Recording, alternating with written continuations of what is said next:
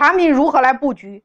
用产品的布局来引爆我们的流量，找到用户的痛点来进行产品的布局。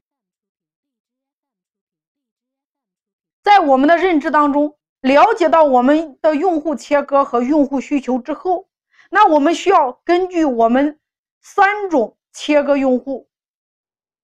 就是我们的用户，我们不是分了三类吗？第一种叫做背后有资源、有人脉的人；第二种叫做精准顾客；第三种叫做创客合伙人。我们顾客分成这三类，那么他们的痛点和需求，根据这三类人的痛点和需求来设计和规划我们的产品模型。我们很多老板在外面学习的时候，通常会直接进入到营销方案这个维度，或者说营销机制这个维度。但是你会发现，当你直接导入营销方案和营销机制的时候，你往往取得不了你想要的营销结果。为什么？因为你没有针对你的产品进行调整。所以呢，在这里，产品如何来调整？我还是分成三个维度。第一个，拿什么来圈人？也就是说，你拿什么来引流？你的产品拿什么来引流？第二个，你的产品拿什么来变现？也就是你的利润产品是什么？第三个，你拿什么来做品牌？也就是你的镇店之宝有没有？每一家企业、每一家门店、每一家公司，哪怕今天是世界五百强的企业，产品也是这三个维度。大家可以写一下，顾客我们分三类，产品我们分三个维度。第一个，你有没有圈人的产品？第二个，你有没有盈利的产品？第三个，你有没有镇店的产品？产品的三个维度分别解决三个不同的问题。我们来看第一个问题，产品的第一个维度，拿什么来圈人？也就是你今天有没有引流产品？我们叫做爆品，爆品必须具备三个点。第一个点叫做强刚需，也叫做高频；第二个点叫做超高性价比；第三个叫做惊喜或者是超预期。那么，什么叫强刚需？叫高频。举例，婚纱摄影是高频还是低频？哪怕今天你拍一套五万的婚纱照，你也是低频，你也没有那一顿一一碗九块或十块的。那个面，那个营业额高，因为它是高频，你是低频。但是如果今天你是饭店或者服装店，哪怕今天你的客单价很低，但是你的营业额照样很高，因为你经营的是高频，是刚需，客户的消费频次很高。第二个，超高性价比。当客户看到就尖叫的，这叫性价比。第三个叫惊喜、超预期。我们在很多时候、很多环节，我们很多的老板在做模式的时候，往往忽略给用户惊喜。在所有的服务当中，有一家企业特别的有名，那这个企业是以服务著称的。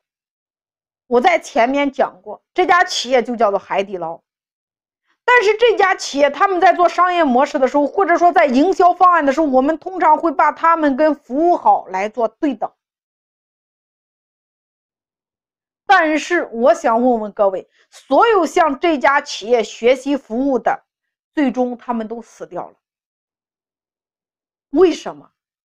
因为我们会认为海底捞是一位服务制胜的。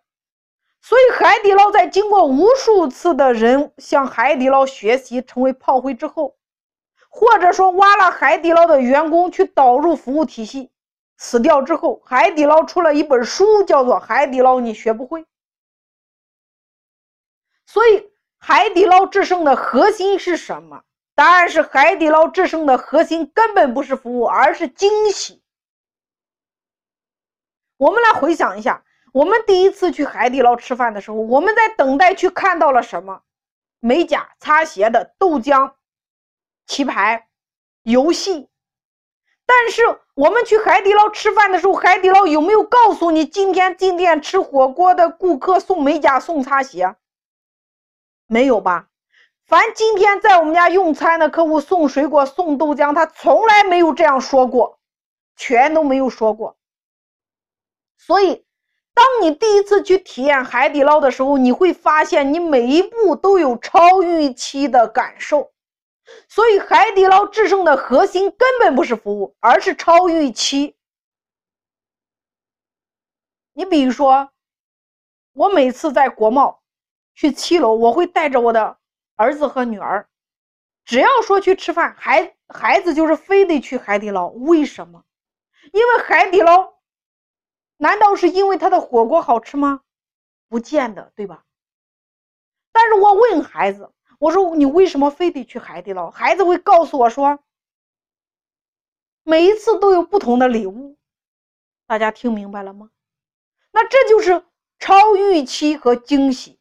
所以，我们来思考一个问题：在我们企业的经营过程当中，我们的产品和服务有没有在各个环节植入呢？让用户消费的时候有惊喜的感受呢？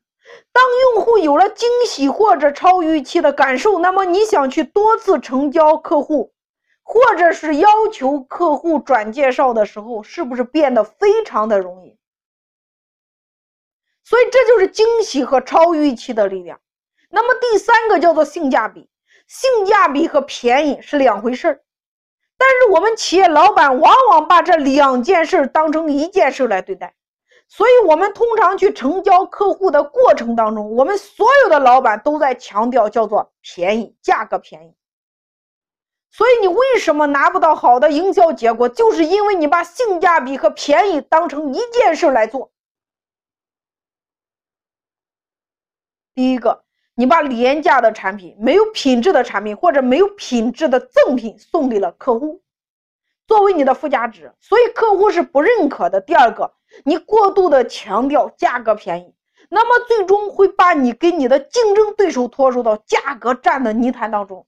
第三个痒点，你提供的性价比没有抓住客户的痒点，大家认可吗？所有的人在购买产品的时候都是比价之后的结果，大家思考一下。你今天买东西的时候，难道不是你经过比价之后，你决定的结果吗？从我们每个人身上穿的衣服、用的手机、家里的电器、买的房子，是不是都是你比较之后的结果呢？那么，通常能够让你产生比较的，最终产生冲动购买的，就是最后两个字，叫做痒点。所以，如果你要去获得用户，你必须设计出来高频、超预期、性价比，能够抓住用户痒点的流量产品。所以在过去，我们是用产品来赚差价的，而在今天，我们要用流量产品来圈住用户。那我在商业模式专辑讲过，有大量的案例。你究竟拿什么来圈人？拿什么来盈利？这是我们老板今天要思考的第一个问题。